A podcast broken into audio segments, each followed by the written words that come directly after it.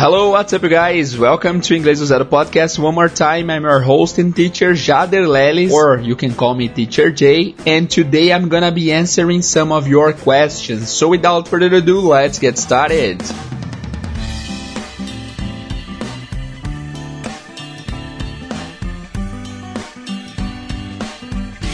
Hello people, antes de qualquer coisa eu gostaria de avisá-los que aqui em São Paulo está um calor do Saara e eu estou com o meu ventilador ligado aqui, é impossível não estar. E vocês vão ouvir com certeza o som dele de fundo aí. O ambiente vai estar um pouco barulhento, tá bom? Ó, ouve aí. Tá um pouquinho barulhento, né? Mas graças a vocês, graças à generosidade de vários de vocês, é, nós conseguiremos adquirir um novo setup de áudio para o podcast. Nós fizemos uma vaquinha lá no site vaquinha.com e a gente arrecadou quase 200% do que eu tinha pedido. Meu Deus, eu tô sem palavras para agradecer o quão gentil vocês foram com o podcast. Muito obrigado comigo, na verdade, né? Muito obrigado pelo voto de confiança, muito obrigado por doarem. Nossa, eu fiquei sem palavras mesmo, assim, gratidão imensa. No último episódio, acho que eu comentei, na live também eu comentei que a gente vai sortear alguns cursos para quem doou, porque vocês doaram de coração, sem esperar nada em troca. Então, no mínimo que eu posso fazer para retribuir é fazer esse sorteio aí. Mas, gente, de coração, obrigado um milhão. Muito feliz mesmo com a doação de vocês, com a colaboração de vocês e com certeza em 2020 o podcast vai estar com muito mais qualidade porque vocês ajudaram a gente a continuar, beleza? Obrigado de coração mesmo. E hoje a gente vai responder algumas perguntas que vocês mandaram no Instagram. Se você não segue a gente no Instagram, siga lá porque às vezes tem essa interação. É, direto a gente faz live hoje em dia, né? A gente faz umas lives aí, pelo menos uma por semana tem, tem, tem rolado e vai continuar rolando. E essa semana eu coloquei lá se vocês tinham alguma pergunta, alguma dúvida de inglês ou sobre o podcast e várias pessoas mandaram perguntas. Eu não vou julgar as perguntas, eu vou tentar responder todas elas delas, apesar que tem bastante, mas nem que seja uma resposta tipo, não consigo te responder agora, eu vou tentar responder essas perguntas agora então. Fechou?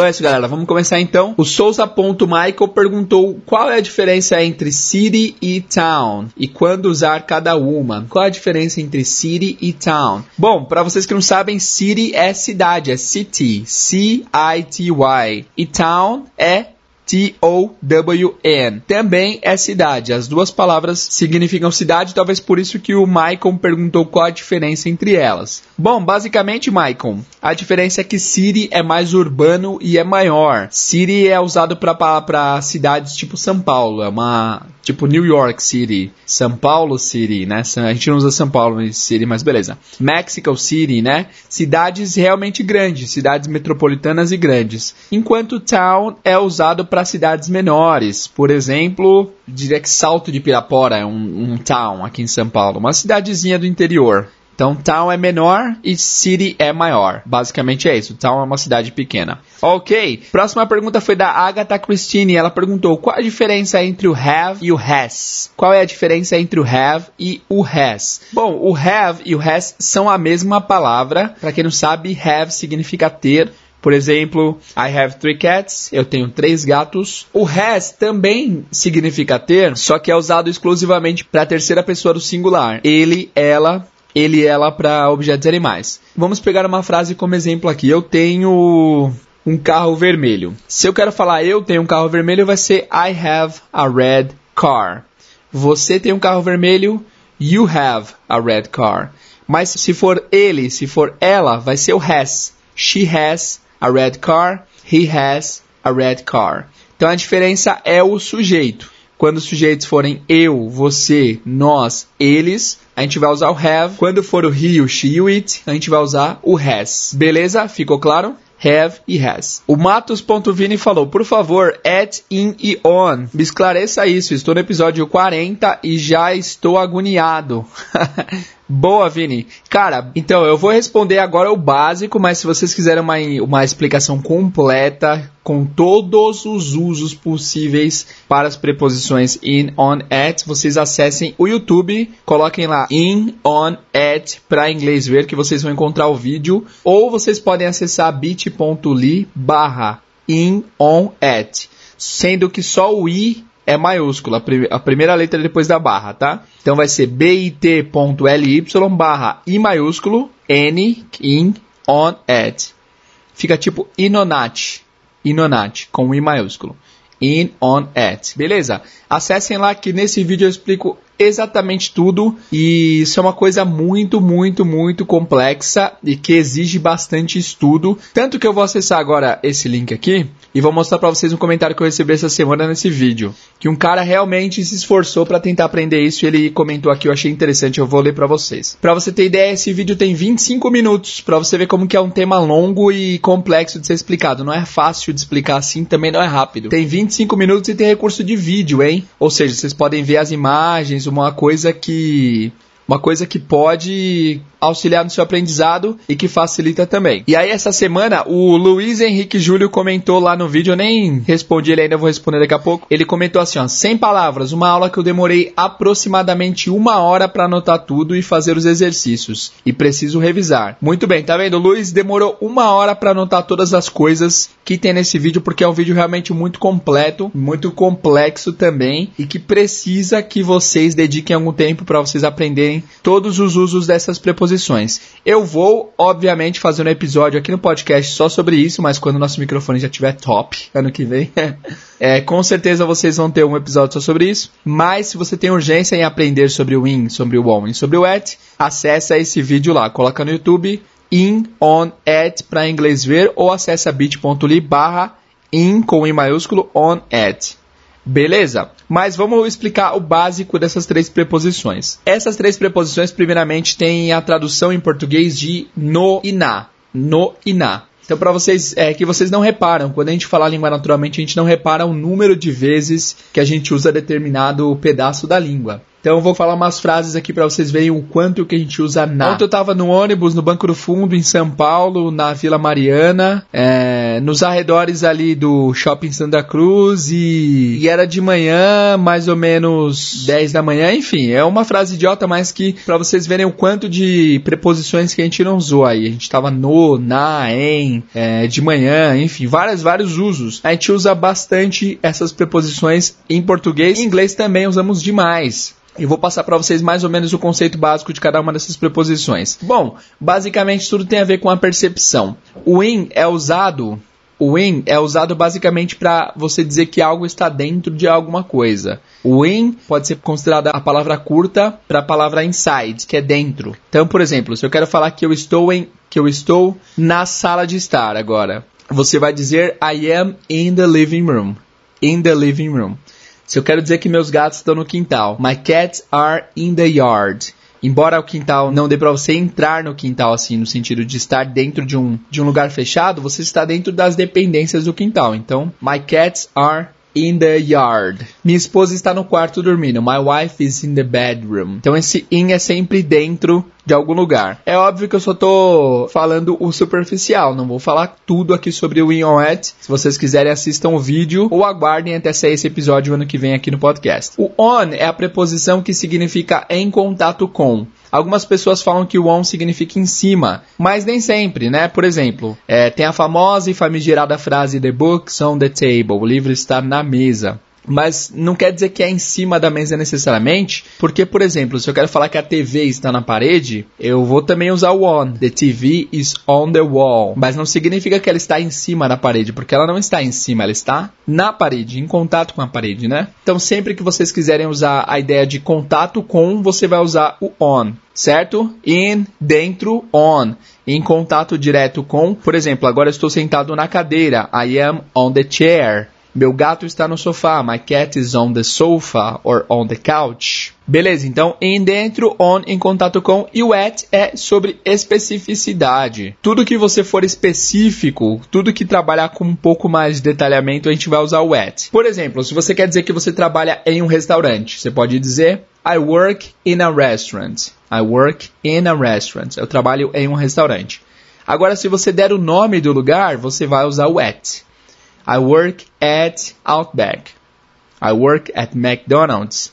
I work at fazano e assim por diante. Sempre que você der o nome do lugar, você vai usar o at porque você está sendo específico em qual dos lugares você faz tal coisa, certo? Por exemplo, meu amigo trabalha no hospital. My friend works in the hospital. Se eu quero dizer que ele trabalha no, no hospital Albert Einstein, vou falar My friend works at Albert Einstein Hospital. Então, quando eu, porque eu dei o nome, a gente vai usar o at, né? Por exemplo, para rua, se eu quero dizer que eu moro na rua do parque, eu vou dizer I live on Park Street. Mas se eu der o número da casa, eu tenho que usar já o at, porque você está sendo bem específico enquanto a qual lugar da rua você mora. I live at 23 Park Street. Basicamente é isso, beleza? In, dentro, on, em contato com e at quando você está sendo mais específico. Mas, de novo, se você quiser aprender tudo, vai no YouTube ou espera sair o episódio aqui ano que vem sobre preposições, que é vai ser um episódio super, super, super importante. Bora lá, vamos tocar o barco que tem bastante pergunta ainda para responder. Próxima pergunta foi da Ana F. Anjos. Tenho muita dificuldade de inserir os phrasal verbs quando falo. Tem alguma dica de como lembrar Beleza, Ana. Eu vou fazer coro à pergunta da Ana aqui, uma pergunta que alguém fez que também falava de phrasal verbs.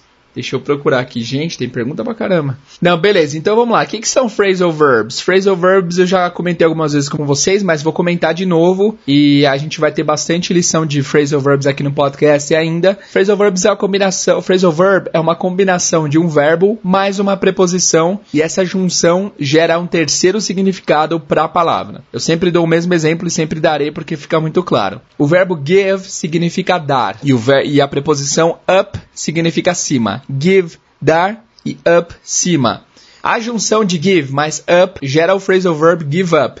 Give up, que significa desistir né? Então não faz muito sentido. Give é dar e up é cima, mas juntos eles viram desistir. E aí a Ana pergunta como que ela consegue inserir os phrasal verbs na fala enquanto ela fala. Que dicas que a gente tem para fazer ela lembrar dos phrasal verbs? Bom, Ana, a dica que eu posso te dar é o seguinte: sabendo que give up é desistir, tenta criar o máximo de frases que você conseguir usando give up. Por exemplo, é, I will not give up on study English. Eu não vou desistir de estudar inglês inglês. É sempre legal vocês repararem nas coincidências que rola na língua, né? Por exemplo, toda vez que você vira essa, esse phrasal verb give up, logo após o give up tem a preposição on. Sempre give up on something, que é desistir de alguma coisa. Então tenta criar pelo menos umas 3, 4 frases usando esse phrasal verb e treina essas frases consecutivamente para que você não esqueça dela. Então vamos criar algumas frases. I will not give up on learning English. Eu não vou desistir de aprender inglês. My friend gave up on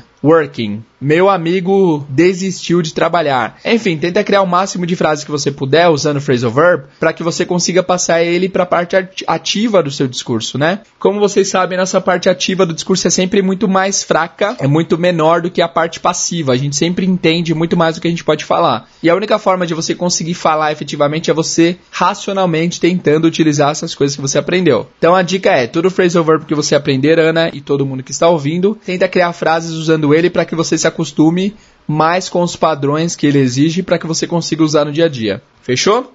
Próxima pergunta é do Fábio Santos, o inglês sem travar. Ele só mandou isso, o inglês sem travar. Fábio Santos, o que, que você quis dizer com isso? Como falar inglês sem travar?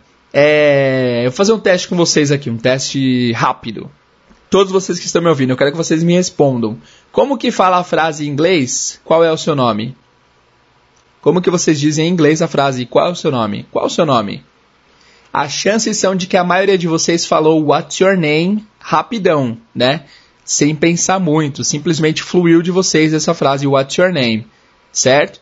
Bom, se você não falou, se você não falou, você deve estar pensando, ih, não deu certo. Mas What's your name é uma frase bem consagrada do inglês. Várias pessoas aprendem essa frase lá nas primeiras aulas, What's your name, né? Aqui, inclusive, nós já aprendemos. Mas o meu ponto é, por que, que você não teve que parar para pensar muito na frase What's your name? Porque ela é uma frase que você já está habituado, você não vai travar nessa frase. Porque é uma frase que você já ouviu tanto e já falou, possivelmente, tanto que ela para você é uma frase que não te gera nenhuma dúvida. É uma frase que você sabe que funciona, você já usou, você já viu sendo usado e isso está super consolidado na sua cabeça.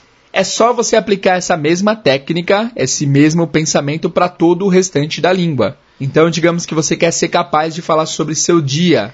treina o máximo que você puder falar sobre seu dia, porque sempre que você for ter que falar sobre seu dia, você não vai travar, você já vai ter treinado tanto que para você vai soar natural, certo?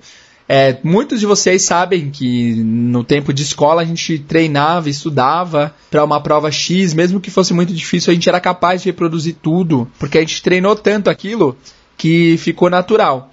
Só que com, com a língua é mais com a língua é mais forte ainda. Quando você consegue expressar ideias e você vê que essas ideias funcionam, que as pessoas entenderam o que você está falando, isso gera uma, uma emoção muito forte em você e vai fazer você consolidar o aprendizado. Quando você usar What's Your Name com algum gringo e ele entender e te responder, você vai ver que realmente a língua funciona na prática e isso vai fazer você ficar muito mais confiante e mais confortável para usar o idioma certo? Então, basicamente, sua resposta, Fábio, é o seguinte: para não travar, você precisa treinar. Você precisa treinar situações para que você esteja preparado para lidar com essas situações quando a situação aparecer. E o único jeito de treinar é treinando, não tem jeito. Bom, eu vi uma frase outro dia, não lembro exatamente como que é, mas dizia mais ou menos assim: You can only you can only improve your listening by listening. You can only improve your reading by reading.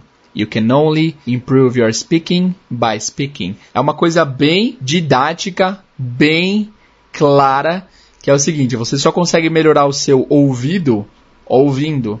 Você só consegue melhorar a sua leitura em inglês lendo. Você só consegue melhorar a sua fala falando. Embora muito óbvio, é uma coisa que poucos fazem. Muitos alunos querem melhorar a fala só ouvindo. E sinto muito, tenho novidades para vocês. Só ouvindo, você não vai melhorar a sua fala. Por mais que você esteja adquirindo tudo, todo o possível, você não vai conseguir falar melhor só ouvindo. Você tem que realmente se expor ao ato de falar para que você consiga melhorar sua fala, certo? Então, essa é minha dica final aí para vocês para você melhorar e não travar, é só você treinar sua, sua fala em situações diferentes e várias vezes e incansáveis vezes para que você, na hora de falar, não trave, porque você já vai estar tá habituado com tudo que você precisa falar. Tem uma frase que meu pai sempre falou e sempre eu achei uma frase muito legal, que ele aprendeu num curso de segurança que ele fez, que a frase era assim: treinar na paz para agir no perigo, treinar em paz para agir no perigo. O que, que significa isso? Você treinar num ambiente confiável, num ambiente que você está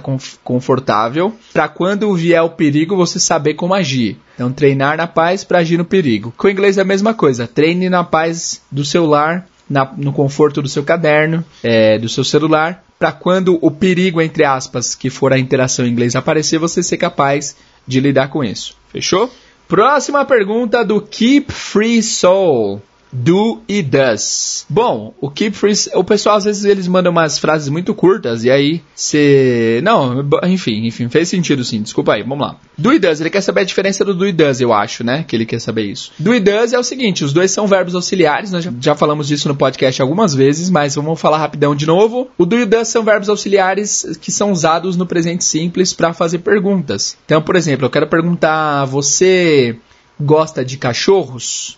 Você gosta de cachorros, literalmente é You like dogs. Mas, como vocês sabem, aquela regra absoluta do inglês, não há pergunta sem verbo auxiliar. Não há pergunta sem verbo auxiliar. A gente já viu isso em, algum, em alguns capítulos passados, mas toda pergunta precisa de um verbo auxiliar. E no presente, o verbo auxiliar é o do e o does. É, a dica é, Sempre que você quiser falar de rotina, de coisas que a pessoa faz, de coisas que fazem parte da vida das pessoas, você vai usar o do e does. Por exemplo, você gosta de cachorros? Isso é uma pergunta que faz parte da vida da pessoa, né? Tipo, na sua vida você gosta de cachorros? Quando for esse tipo de pergunta no presente, você vai usar o do e o does. A diferença é, você usa o do com os verbos auxiliares you, I, we e they, e o does com o he, o she e o it é mais fácil você lembrar se você lembrar que pro does é o he, she, it, e pro do é todo o restante. Então, por exemplo, na frase que a gente mencionou, você gosta de cachorro, seria Do you like dogs? Do you like dogs? Lembra, não há pergunta sem verbo auxiliar, vocês têm que usar o verbo auxiliar. Do you like dogs? Então, nesse mesmo pensamento, se, eu, se a pergunta fosse Ela gosta de gatos? Como seria? Does she like cats? Does she like cats? Do you like dogs? Do you speak English? Do I teach English well? Eu ensino inglês bem. Do you like the podcast? Você gosta do podcast? Does he speak German? Ele fala alemão? Do they play football? Eles jogam futebol? Então o do you does vai ser usado nesse sentido para como verbo auxiliar para fazer perguntas no presente simples, ok? Bom, se foi insatisfatória essa pergunta, eu vou sugerir para vocês o episódio aqui Deixa eu resgatá-lo. Então, ó, eu sugiro que vocês ouçam o, que vocês ouçam o episódio 28 que chama lá Perguntas com Dúvidas. Esse episódio a gente fala só sobre isso, mas eu dei uma explicação aqui para vocês lembrarem mais ou menos do que se trata. Beleza? Próxima pergunta é da Cacau Leão. Ela mandou aqui. Não consigo usar o present continuous. Como faço? Bom, para você usar o present continuous, primeiro, o que é o present continuous, galera? É o presente contínuo ou presente progressivo, que a gente chama em português. Que é aquele presente que denota uma ação que está acontecendo no momento da fala. Então, por exemplo, no momento, meu gato está dormindo. No momento, eu estou gravando o podcast. No momento, você está ouvindo o podcast, ou dirigindo, ou correndo na academia, ou trabalhando, ou tomando café da manhã, ou lavando louça. Enfim, o que, é, o que quer que você esteja fazendo, está rolando uma ação aí, né? Geralmente caracterizada pelo NDO trabalhando, NDO no final, é, correndo, NDO no final, lavando louça, NDO no final, enfim. Esse que é o, é o presente progressivo, esse NDO do final, que em inglês é caracterizado por ING, né? Então, para você usar o presente contínuo, é só você colocar o ING depois do verbo. Por exemplo, você quer dizer que. Vamos tentar resgatar algumas frases que eu falei agora há pouco que eu não lembro quase nenhuma, mas vamos lá. Eu estou trabalhando. Não, eu estou gravando podcast. I am, eu estou recording, gravando the podcast. Vocês estão ouvindo ao podcast. You are ouvir é listen, listen. You are listening to the podcast. Vocês estão ouvindo ao podcast. É, você está lavando louça. You are washing the dishes. Você está correndo. You are running. Você está trabalhando. You are working. Então esse NG é sempre caracterizado como o present continuous, como present continuous, beleza? Se não ficou muito claro ainda, Cacau manda outra mensagem aí que eu tento explicar de outra forma depois. O Fernando Bartu mandou assim: Seria muito útil saber mais sobre os modal verbs, could, should, can, etc. Gosto demais do podcast. Obrigado, Fernando. Um abraço, mano. Obrigado pela, pelo, pelo feedback aí no final. E sobre os modal verbs a gente vai falar em outro. Eu não vou falar nada agora, porque a gente vai fazer vários episódios sobre os modal verbs, tá? Nós já fizemos um episódio sobre would, que é um dos verbos modais mais importantes do inglês. E se vocês quiserem ouvir o episódio sobre would, ele é o episódio de número 61. É um, é um verbo modal muito importante. Tem outros, tem o could, tem o, tem o should, e a gente vai explicar esses mais pra frente para não ficar muito corrido. Tem que ser uma explicação parada com a bola no chão para vocês entenderem bem. Próximo, o Felipe Ross, o Felipe Ross, acho que é esse o nome dele, mandou. Eu queria ter alguém para conversar inglês de vez em quando, treinar. Então é o seguinte, galera. Se você quer praticar inglês, adiciona o Felipe no Instagram, aí, ó, arroba o Felipe, F-I-L-I-P-E-R-O-S,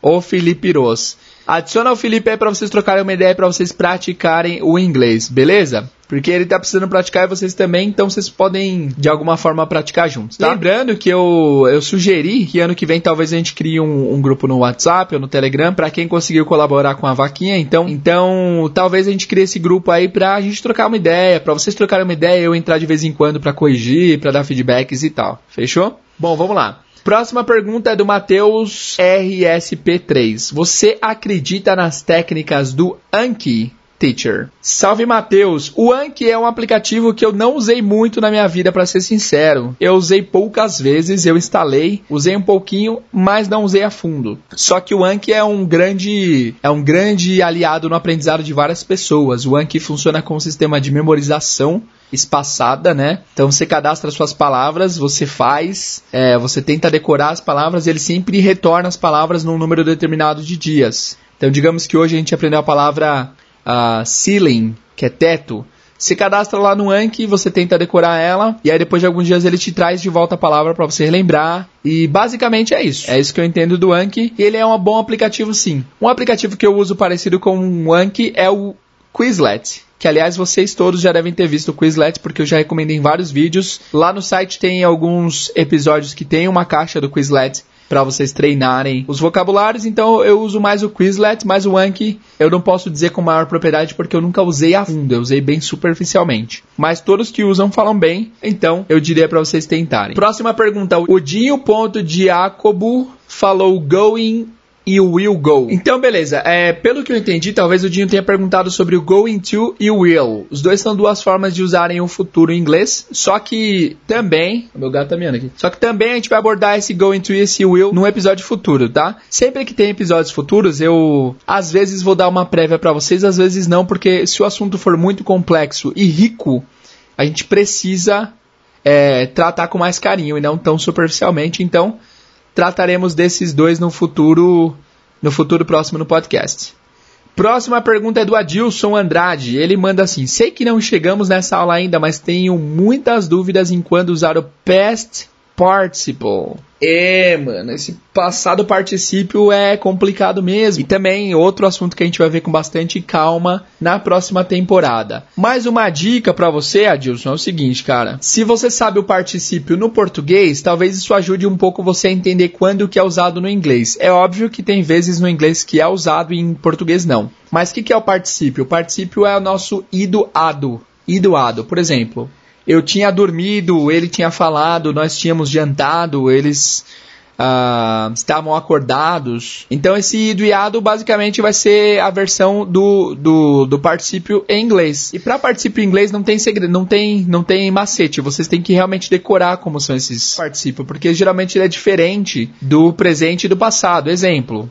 Por exemplo, o verbo drive, que é dirigir. Drive no presente é drive, no passado é drove, I drove yesterday. E no participio é driven. Driven. E quando usar, a gente de novo, desculpa uh, postergar tantos episódios, mas esse é um assunto que é muito difícil de usar. A resposta vai ser essa, vai ser a vaga, que é nosso id e nosso ado. Quando usar, a gente vai ver no futuro também.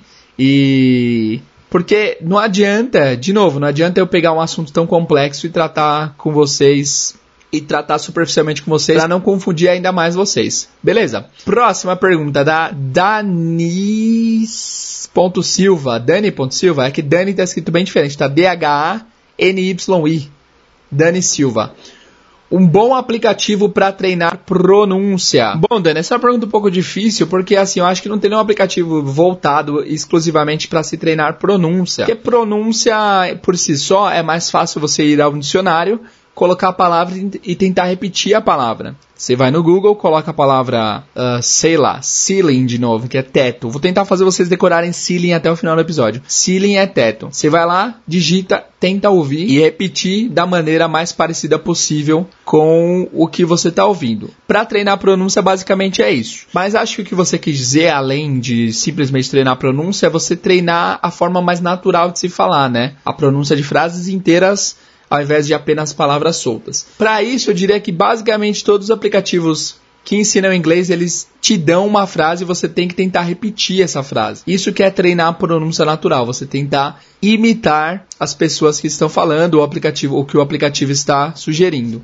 Nós já fizemos um episódio aqui, a parte 1 de recomendações de aplicativos, onde nós recomendamos nove aplicativos, tá? É o episódio 56, nove aplicativos para te ajudar a aprender inglês. E desses nove aplicativos, todos eles você consegue usar essa metodologia de ouvir e repetir. Alguns deles, inclusive, inclusive tem até ah, mentores que podem ouvir o seu áudio e te dar feedbacks, como o Buzo, né? E também tem algum deles que tem até comunidade, onde você pode postar seu áudio e as pessoas nativas vão ouvir e vão te dar feedback. Putz, você poderia melhorar sua pronúncia nisso, naquilo.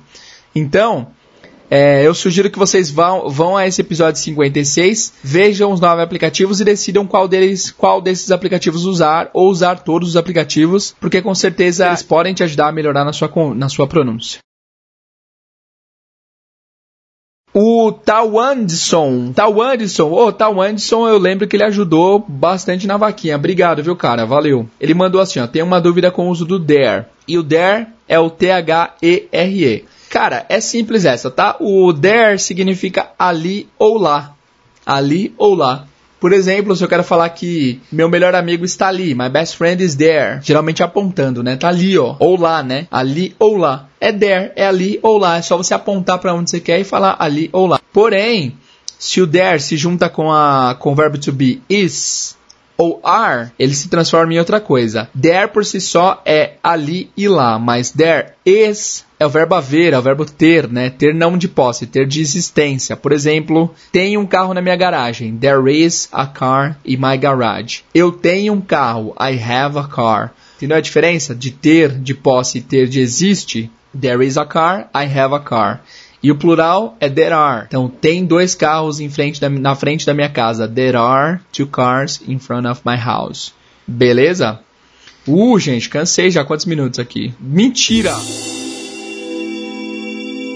Salve galera, Teacher Jay do futuro aqui e é o seguinte, eu preciso dar uma, um esclarecimento aqui absurdo para vocês. Primeiro, que esse episódio tá difícil, viu, cara? Eu tô gravando ele faz dois dias já e não sai, não sai. Que episódio difícil, cara. E agora é o seguinte, eu tinha parado ele na metade para continuar e quando eu fui retomar, eu gravei o resto das respostas todo Gravei o resto todo, tá certo, né? Beleza. Todo o resto do episódio, tem muito mais episódio pela frente ainda, só que meu computador, onde eu gravo o podcast por enquanto, porque graças a vocês, daqui a um mês a gente vai estar tá gravando num equipamento super absurdamente qualificado para podcast. Mas enfim, o, o, computador que eu gravo hoje, ele fez um update, ele atualizou o Windows e de alguma forma ele parou de ler o microfone. Só que, só que na minha visão, graficamente estava normal o microfone. Só que quando eu fui editar, eu vi que o microfone não captou o áudio. Ah, teacher, então agora já era, perdemos o episódio? Não, o episódio ainda vai rolar. O resto do episódio vai rolar agora, depois da minha, da minha, da minha intervenção no futuro aqui. Só que estejam avisados que é com o microfone do notebook. O áudio está terrível, horrível. Eu não vou nem salvar esse episódio pela posteridade. Eu vou deixar ele online uns, umas duas semanas só para vocês ouvirem depois eu apagar. Eu não vou nem colocar ele como episódio oficial, beleza? Mas é isso, o áudio está bem ruim, pessoal, do final, mas tem informações importantes. Então, desculpa o transtorno aí, esse episódio foi difícil, mas graças a Deus e a vocês, não teremos mais problemas de áudio nunca mais no podcast, porque o equipamento vai ser realmente incrível. Obrigado, pessoal. Bom resto de episódio aí. Tenham paciência com esse áudio horrível, mas vai dar tudo certo. Um abraço e até mais. Será que eu vou ter que fazer um episódio de duas partes sobre isso? Acho que não. Vamos lá, vamos tentar. Se você estiver achando chato é, esse episódio, você pode pular e voltar depois para ouvir, porque todo player que você tiver, se você para de escutar e depois você retorna, ele retorna do mesmo lugar que você parou. Inclusive, eu parei de gravar esse episódio dois dias atrás e estou retornando, retomando agora. O áudio está mais silencioso, eu estou mais descansado e vamos terminar as perguntas aí. Se você não quiser ouvir tudo, pode parar e depois você termina, beleza? Vamos lá, o Vitor Underline Bambu 14 falou: May, my, can. Explica sobre, por favor. Vamos lá, Vitor. O Vitor citou três palavras aqui. Eu vou falar quais são elas, como se escreve e o que significam. Primeiro, a palavra can. C-A-N, can, que significa poder, poder ou ter habilidade de alguma coisa. Por exemplo, a frase é, é, tem uma frase famosa em inglês que é Can I help you? Can I help you? Can I é posso eu? Eu posso help you, ajudá-lo. Can I help you? Posso te ajudar? Eu posso ajudá-lo positivamente é I can help you, eu posso te ajudar, né? Então, can é poder. Você sempre usa o can também para falar de habilidades que você tem. Por exemplo, eu toco violão. I can play the guitar. Eu posso tocar violão. Eu posso de ter habilidade, certo? Então você o can é, é usado para você falar que pode, de poder fazer alguma coisa ou de ter a capacidade física e mental e habilidade para fazer alguma, para executar certa tarefa. O may, M-A-Y, é o verbo poder também, só que o may tem mais uma conotação de pedir permissão, uma conotação mais educada. Então, por exemplo, essa frase que nós falamos, can I help you? Posso ajudá-lo? Se você usa com may, may I help you? Fica muito mais formal, muito mais educado, muito mais, assim, socialmente aceitável como educação. May I help you? Posso ajudá-lo? Can I help you? Can I help you não tem nada demais assim também. Can I help you também é super ok, não é não é mal educado e nem não educado, mas may I help you passa um pouco mais de formalidade. E também o may é bastante usado para substituir o can quando você quer pedir, quer perguntar alguma coisa, pedir permissão. Por quê? Porque o can tem aquele outro sentido também de é, de ser capaz de fazer alguma coisa. Tanto que uma frase comum em escolas de inglês, por exemplo, quando a criança fala Can I go to the bathroom? Can I go to the bathroom? Posso ir ao banheiro? Geralmente as professoras respondem I don't know. Can you? I don't know. Can you? Eu não sei. Você consegue? Então, quando a pessoa, quando a criança pergunta Can I go to the bathroom? Ela está perguntando Eu consigo ir no banheiro? Aí a professora responde Não sei. Consegue? Você é capaz de fazer tal coisa? Eles, ela, as professoras fazem essa piadinha para a criança entender que é para usar o may, que é você pedindo alguma coisa. May I go to the bathroom? Poderia ir pro banheiro? Posso ir no banheiro? Né? Entendeu? Fez sentido? O may é mais para pedir permissão, é para você ser educado. E o can é para falar de habilidades, ser capaz de fazer algumas coisas, mas também às vezes pode ser usado como pedir permissão. Can I go to the bathroom? Can I help you? E tal. Já o might, o might é o seguinte, se escreve M-I-G-H-T. M-I-G-H-T, might. Might também é posso, também tem uma conotação de poder, só que de possibilidade, de probabilidade. Se eu quiser dizer que isso pode ser uma boa, uma boa ideia, eu posso dizer que, ah, this might be a good idea. This might be a good idea. É, é, possível que seja uma boa ideia. Beleza? Há um pouco mais de diferença do que isso, mas a, a diferença grosseira é essa. O can é ter a habilidade de fazer alguma coisa, o may é mais para pedir permissão, para você ser mais polite, mais educado, e o might é sobre probabilidade e possibilidade. Let's go! Next pergunta, next question is from Mayara Mesquita. Ela mandou três perguntas. Estou chegando agora, então gostaria de saber se existe um material de exercício. Mayara, os materiais de exercício, os materiais escritos estão todos no site www.inglesozerapodcast.com.br. É só você acessar lá e procurar o episódio em questão, que os exercícios estão lá. Depois ela mandou vídeos de conversação para treinar? Interrogação. Bom, vídeos de conversação para treinar, Mayara. Se eu fosse vocês, eu ia lá no YouTube. Tem uma série, tem uma série que eu sempre passo em aula que chama English Conversation. Coloca lá English Conversation no YouTube que lá vai ter uma, um vídeo de mais ou menos uma hora com várias cenas simples de inglês, com vários diálogos legais. Eu vou até deixar linkado aqui no, no site esse, nesse episódio, mas é um vídeo bem legal. Coloca lá English Conversation que vai aparecer alguns vídeos simples para você praticar a conversação e tal. Dicas de músicas para treinar para quem tá começando. Bom, música é o seguinte, cara, não dá para saber assim que música que dá para usar para quem tá começando, porque música é muito subjetiva, as letras não são muito objetivas. Eu já dei minha opinião aqui de que eu acho que é, eu preferiria que vocês focassem sua energia em outras coisas além de música, porque música eu, eu pessoalmente não acho tão tão efetivo no aprendizado a curto prazo assim. É melhor você parar, ver um texto. Eu já falei isso algumas vezes, né? Mas, enfim. Só que para treinar música, eu sugiro que vocês usem o Lyrics Training, aquele site Lyrics Training, onde você consegue ouvir e tentar identificar o que o, o que o artista tá cantando. É um site bem legal, beleza? Mas não tem, não tem isso de música mais fácil para quem tá começando.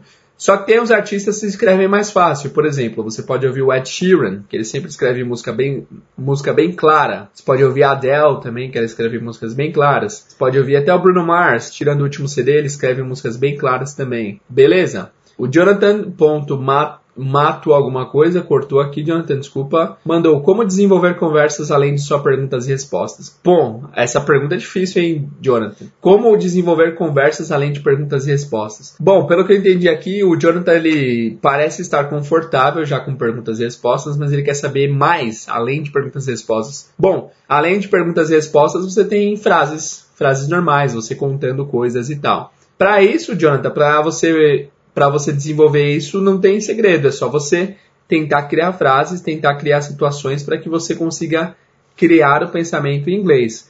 Eu já falei isso várias vezes, mas eu repito aqui que um dos melhores exercícios para vocês melhorarem o inglês de vocês é vocês narrarem sua vida. Então, narrando sua vida, Jonathan, você não vai ter nenhuma pergunta e nenhuma resposta. Você vai ter apenas narrações e descrições de coisas. Você vai acordar e vai falar: Putz, estou acordando atrasado, queria estar dormindo mais 5 minutos vou ter que pegar o ônibus, vou ter que pegar o trem, vou me trocar, vou tomar banho, vou tomar café. Aliás, nos nossos episódios de Daily Routine a gente viu bastante coisa referente a isso, né?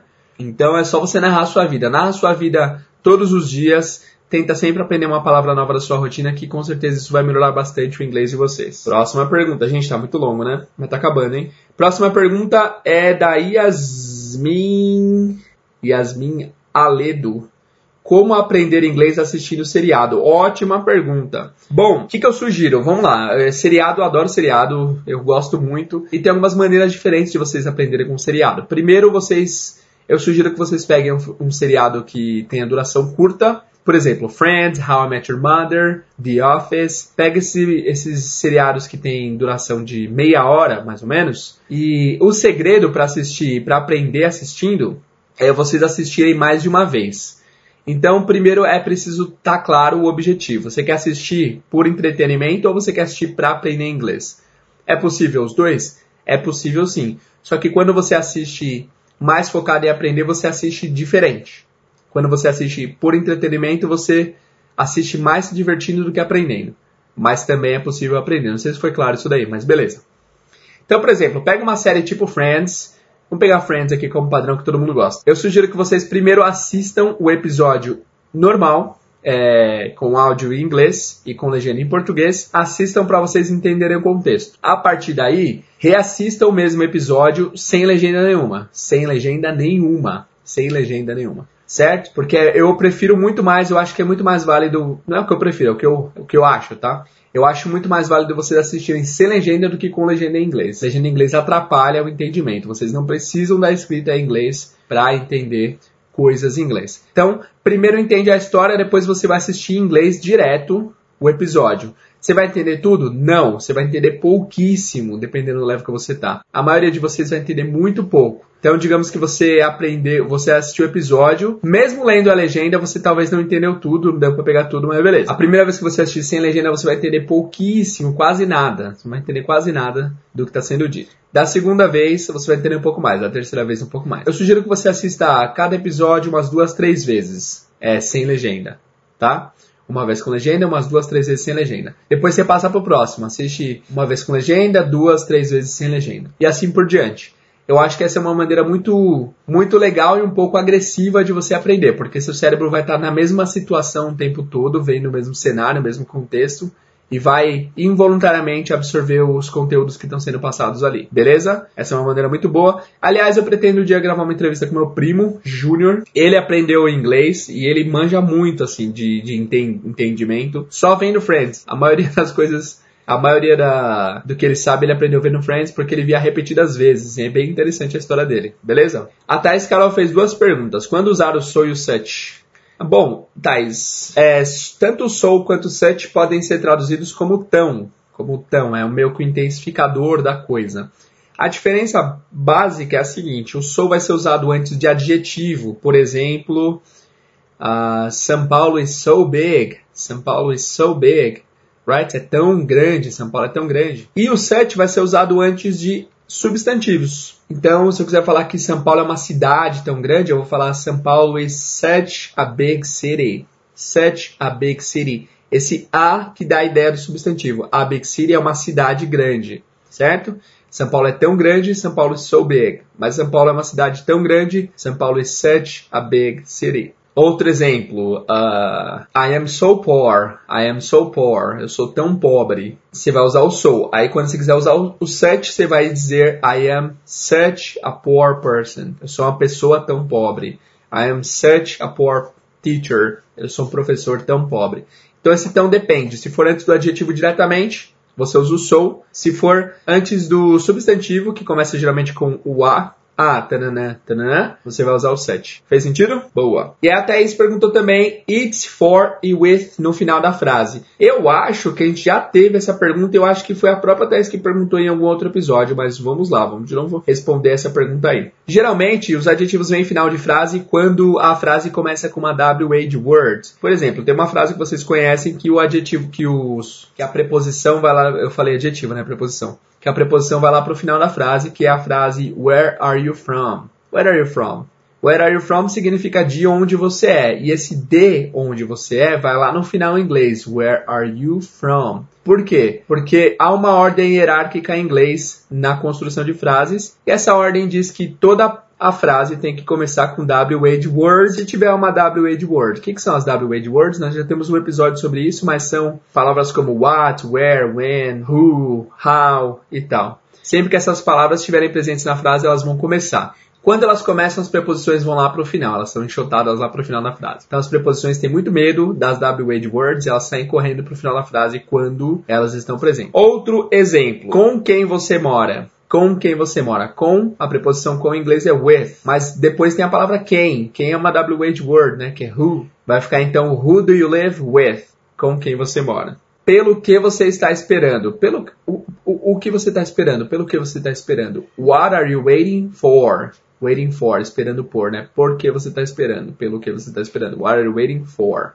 Beleza, respondido? Próxima pergunta é do João Florencio. Ele perguntou qual a melhor maneira de aprender e de ampliar o vocabulário de phrasal verbs. Bom, phrasal verbs não tem segredo, João e galera. É bem simples, é só vocês decorarem mesmo. Não tem não tem atalhos para decorar-se phrasal verbs. Não tem atalho para decorar phrasal verbs. Phrasal verbs são a junção de verbos com preposições que formam um terceiro sentido. Já falamos disso várias vezes aqui. Mas não tem segredo, cara. Não tem segredo e não tem atalho. Tem que decorar mesmo. Tem que pegar uma lista de phrasal verbs, tentar usar em uso e tentar ver como funciona. Não dá para te falar, por exemplo, que tal preposição sempre vai dar tal ideia. Porque dependendo da, do verbo, vai passar uma ideia oposta. Você pega até o próprio verbo get, por exemplo. Dependendo da preposição, ele vai ter inúmeros significados totalmente diferentes. Get off é sair, get on é entrar, Get up é levantar, get down é abaixar, get away é fugir. Então depende, depende muito, depende muito. Não tem atalho, não tem segredo, tem que realmente decorar os usos dos phrasal verbs. A Jenny Drew falou tag questions. Ah, ela quis dizer question tags. Fico louca com isso. Putz, isso é um assunto muito legal que vai ficar aí para a próxima temporada do podcast, que é um assunto bem complexo, tá? Mas é basicamente o né do português. Tem um milhão de formas de você falar esse né em inglês, então a gente vai deixar para o próximo episódio, beleza? Próximo episódio não, próxima temporada, vai demorar alguns episódios ainda. E aí, fazendo o coro com a pergunta do João aqui, que ele perguntou de phrasal verbs, a Marcela Espíndola perguntou o uso do up. Acho que muito, acho muito usado e não sei quando inserir na frase. Bom, é, o up também geralmente ele se encontra em vários phrasal verbs. Ele faz o verbo mudar de, mudar de direção aí depois que ele vem após um verbo e faz parte de phrasal verbs. Não, que nem eu falei pro João, ou Marcela, não tem segredo, não tem atalho. Você tem que realmente ver os usos do up em prática. Porém, eu posso compartilhar com vocês um uso do up que é bem recorrente, que é o up sendo usado como como ordem, é um up mandatório. Então, por exemplo, se eu quero falar shut significa fechar, shut. Mas se eu falo shut up, que é o famoso shut up, quer dizer feche-se ou cale-se, né? Cale-se, shut up. Então você meio que usou o up como para dar uma ordem de alguma coisa. Ficar em pé é stand. Stand up é levantar. Você pode falar para alguém, hey, stand up, levanta, né? Tem até uma frase bem, bem forte em inglês que é man up. Man up, que é vire homem, vire homem, man, man up. Tem uma série que a gente gosta bastante, minha esposa, que é How I Met Your Mother, e nessa frase eles usam bastante, nessa série eles usam bastante a frase suit up, suit up. Suit é traje ou terno, e eles falam suit up, que é tipo vista-se de terno, né? Terne-se. O cara sempre tenta convencer os outros a, a, vestir o terno. Então, suit up é vista um terno. Então, esse up tem um sentido bem mandatório. É sempre que ele vai ter esse sentido? Não. Numa, é numa situação bem específica. Você não, não tem como a gente saber os outros usos do up porque não tem regra. Simplesmente vocês têm que aprender vocabulários mesmo para vocês entenderem bem na prática, beleza? É, não foi uma resposta completa porque esse é um assunto que não tem não, não é um assunto que dá para se explicar. Realmente você tem que pôr na prática, ver em prática para que você consiga aprender efetivamente. O Vinícius falou, sem dúvidas, pois estou nos primeiros episódios, só agradecimento. Valeu, valeu Vinícius, obrigado, boa. Ó, o Júlio César fez uma pergunta aqui, mas, Júlio, não entendi direito é, o que, que você perguntou aqui, cara? Eu vou ler literalmente, tá? Eu vou tentar adivinhar o que está sendo dito aqui. Acho que ele escreveu rápido, eu não sei. Mas enfim, ele colocou assim, ó. Fico com dúvidas em compreendo o que os americanos falam, porque muitas vezes juntam algumas e acabou. Bom, o que, que eu entendi? Ele tem dúvidas em compreender o que os americanos falam, porque muitas vezes talvez eles juntam algumas palavras. É, Entendi. Bom, Júlio, aí, cara, não tem, não tem massagem, né? Assim, os caras realmente vão juntar um monte de coisa durante o speech dele, durante as, fala, as falas deles. E a melhor forma de você aprender a identificar o que eles estão dizendo é você tentando, é você sabendo que existem essas contrações e essas junções da língua. Então, por exemplo, frase simples: What are you doing? O que você está fazendo? What are you doing? Essa frase nunca será dita What are you doing? Vai ser sempre What are you doing? Ou What are you doing? What are you doing? What are you doing? Ou até às vezes soa como What are you doing? What are you doing?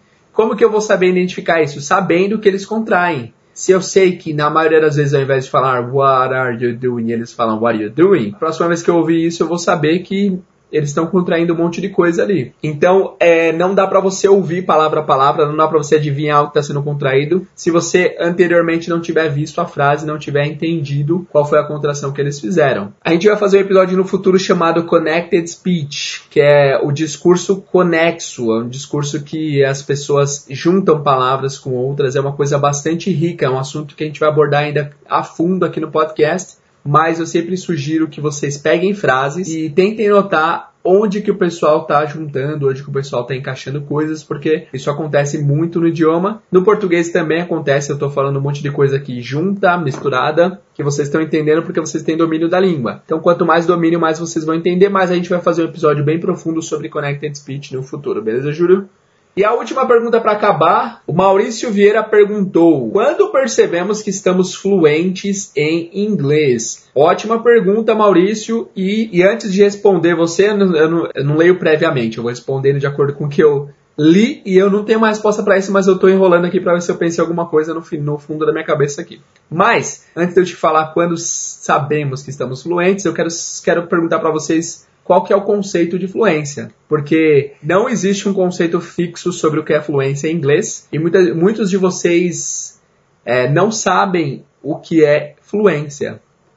Porque muitas pessoas têm a ideia de que ser fluente em inglês é você falar inglês perfeito, você soar igual um americano, você entender todas as palavras do inglês, você saber se comunicar em qualquer área, que seja desde direito agropecuário a materiais de limpeza estão no estoque de uma seguradora em Belém. Sei lá, viajei aqui, mas isso não é fluência, tá? Isso não é fluência. E outra coisa, uma coisa que vocês talvez não saibam é que existe, existem levels diferentes de fluência. Existem níveis diferentes de fluência. A gente vai falar um pouco sobre isso agora. Primeiro, o que é ser fluente? Fluência significa fluir, vem do verbo fluir, e fluir significa ir de maneira natural. Essa não é a definição do dicionário, é a definição que eu dei. Não, mas deixa eu procurar aqui no Google. A definição de fluência. Qualidade do que flui, fluidez. E a segunda, característica do que é natural, espontâneo e fluido. Ok, não ajudou muito, né, Google? Valeu. Então, basicamente é isso. Fluência é o que flui. Se você não para para pensar em inglês, se você consegue se expressar de maneira natural, sem ter que parar para pensar em palavras, sem ter que é, pensar na estrutura gramatical sem ter que recorrer é, às aulas para lembrar como se fala alguma coisa. Se você fala de maneira não pensando, se flui natural de você, você é fluente, tá? Então sempre falo assim, digamos que o cara falou que é fluente, aí vocês chegaram num lugar, tinha uma mesa e o cara não lembrava como dizer mesa em inglês. E aí você pode dizer, putz, como você, você é fluente não sabe dizer mesa? Até eu sei dizer mesa, mesa é table. Mas você sabe dizer table porque você lembra que mesa significa table, mas o cara seria capaz de explicar o que é mesa sem a palavra mesa. Então, se você é capaz de explicar uma coisa sem usar a própria palavra, é porque você é fluente, né? Então, digamos que o cara fala assim: ah, sabe aquele lugar que geralmente as famílias sentam para jantar, para almoçar, para tomar café? Aquele lugar que você coloca o prato em cima, que você coloca a comida. Eu esqueci o nome da palavra, mas é, a gente geralmente a gente se junta ao redor desse lugar. Em sala de reunião, a empresa geralmente tem, o pessoal senta ao redor, sentados na cadeira, na frente desse objeto e tal. Então você viu tanto que o cara falou para expressar a ideia de, de, mesa, mesmo não sabendo a palavra table, é um caso hipotético, tá? Ele soube expressar muito bem o que ele não sabia, então as pessoas entenderiam que ele não sabe, né? Ele teve uma fluidez super, super acentuada, ele foi bem fluido para explicar a ideia dele. E é isso que é fluência, não é você saber palavras, é você saber expressar-se em outro idioma independente do quantidade de número, da quantidade de número de palavras que você sabe, ok? E aliás, saber vocabulário não significa ser fluente. Você pode saber muito vocabulário, mas não saber fluir com o vocabulário que você tem. Você pode ter pouco vocabulário e ser muito fluido no vocabulário que você tem. Então, fluente é bem, é bem genérico, é um termo bastante amplo. Existe o fluente que comete muito erro, que é assim que a pessoa começa a estudar inglês e tenta errar e tenta se expor e tal. A pessoa vai cometer muito erros, muitos erros, mas ela pode cometer erros sendo fluente, sendo natural ao falar, independente de cometer erros ou não. E você pode ter um fluente mais assertivo, né? Então vocês têm que saber que há uma diferença entre fluência e proficiência. Fluência é você ser fluente. Você pode ser fluente com bastante proficiência, que é cometendo pouquíssimos erros, ou pode ser fluente cometendo um pouco de erro ainda. Mas é óbvio que você não pode se manter nesse estado. Você tem que sempre melhorar, mas há levels diferentes de fluência no inglês, certo? E quando você sabe que está fluente, quando você conversar e nem percebeu que e nem percebeu que você está se esforçando para conversar em outro idioma. Quando a conversa soou super natural para você, você está fluente, independente do número de erros, independente da falta de vocabulário e tal. Até porque mesmo em português a gente não sabe um monte de palavra, né? Então, querer saber todas as palavras do inglês é simplesmente loucura, não vai acontecer. Mas isso não quer dizer que você não será fluente, ok? Então é isso, galera. Voltei aqui para encerrar, para vocês terem uma qualidade boa de áudio, pelo menos no final aí, porque esse áudio foi lamentável. Peço desculpas novamente, esteve fora das minhas mãos esse problema, foi um problema não esperado, mas aqui estamos de novo para nos despedirmos de vocês. Obrigado por ouvirem esse episódio até aqui.